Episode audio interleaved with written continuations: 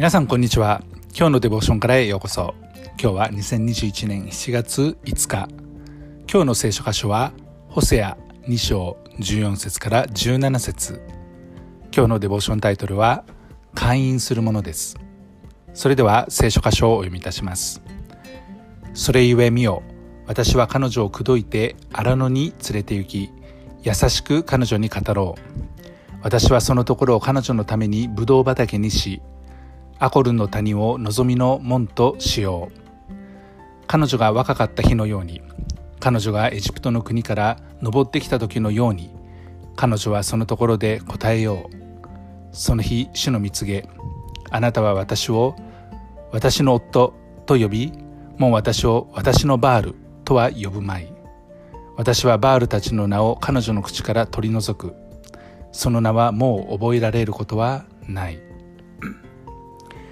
主なる神様はイスラエルのことを会員の女に例えられて彼らのしていた偶像礼拝は全く会員行為夫婦の間での会員行為と同じだと。神を神として崇めずそして神ではないバールを慕った偶像礼拝をした行為のことを咎めてホセアに遊女ゴメルと結婚しそして子供たちにはイズレールロ・ハルマロ・アンミと名付けるように命じられたのです。イズレールというのは場所の名前です。それは北イスラエルの国がバール崇拝をしていたまさに中心となっていた土地のことです。まさに主に対する会員現場を象徴した地名ですね。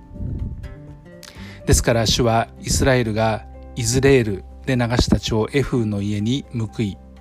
イスラエルの家の王国を取り除きイズレールの谷でイスラエルの弓を折るというふうに言われたのです。そしてロ・ハマルとは主が2番目の子供に名付けなさいと言われた名前ですけれどもそれは愛されないものや憐れまれないものという意味があり主がもう二度とイスラエルの家を愛することはなく決して彼らを許さないんだというメッセージが込められていました。そしてロ・アンミ3人目の子供に名付けなさいと主がホセアに言われた名前ですけれどもそれは私の民ではないという意味です。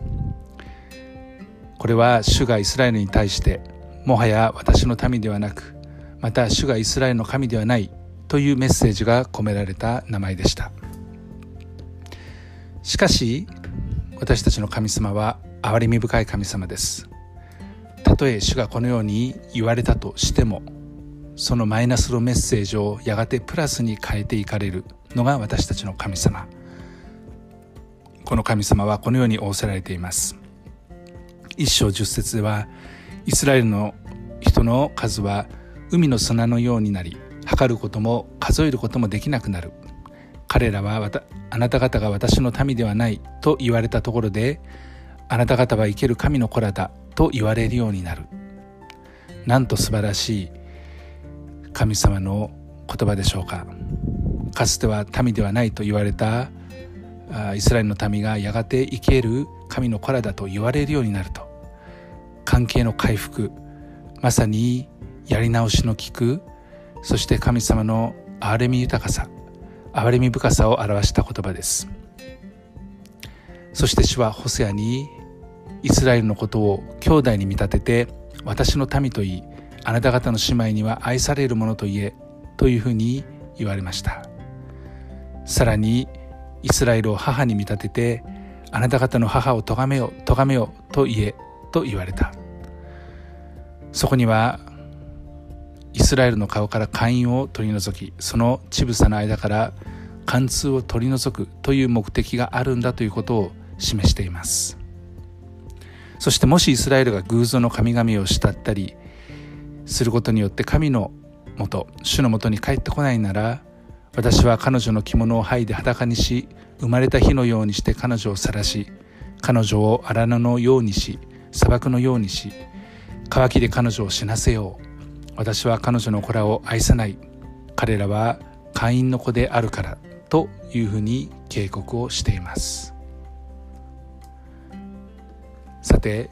2章の14節からは先ほどお読みしました言葉。イスラエルに対する憐れみ深さを表す言葉が添えられています。それゆえ見よ私は彼女を口説いて荒野に連れて行き優しく彼女に語ろう。私はそのところを彼女のためにブドウ畑にしアコルの谷を望みの門としよう。彼女が若かった日のように彼女がエジプトの国から登ってきた時のように彼女はそのところで答えよう。その日主の蜜げあなたは私を私の夫と呼びもう私を私のバールとは呼ばまい。私はバールたちの名を彼女の口から取り除く。その名はもう覚えられることはないというふうに言われました。主はホセアを通して私はあなたと永遠のちぎりを結ぶ。正義と公義と恵みと憐れみをもってちぎりを結ぶ。2章19節でこのように言われています。私は彼を私のために地にまき散らし愛されないものを愛し私の民でないものをあなたは私の民という。彼はあなたは私の神と言おう。と今度は、えー、男性に例えてですね見立てて主はイスラエルとの関係回復を約束しています。聖書においては姦淫または不定の理由で結婚相手と別れるということは許されていることですけれどもしかし神の心としては離婚を望まない。そして不定や会員があったものに対してもこの神様がイスラエルに対して憐れみ深く接し許されたように私たちの結婚観においてもこの許しの大切さセカンドチャンスもう一度やり直すということを主は切に願っていらっしゃることは間違いありません。偶像礼拝に染まったイスラエルを会員の女に例えまるで追いかけるようにして口説くという言葉も用いてですねイスラエルのために迫って関係回復を表しそして永遠の契約を再び結ぶというふうに言われたここに神様の憐れみ深さを私たちは見ることができます。そしてそこには無条件の愛が表されています。このように神がイスラエルに対して深い憐れみの心を示されたように神の民とさせられた私たちも今日神の民として神が私たちに憐れみ深く接してくださり愛してくださりそして私たちはこの神に愛されそして仕えることができるんだというこの特権を感謝して歩んでいきたいと思います。愛する天のお父様あなたの憐れみと恵みを心から感謝します。あなたの諦めない愛は絶大です。主イエス・キリストの皆によってアーメン。今日も皆さんの歩みの上に神様の豊かな祝福がありますように。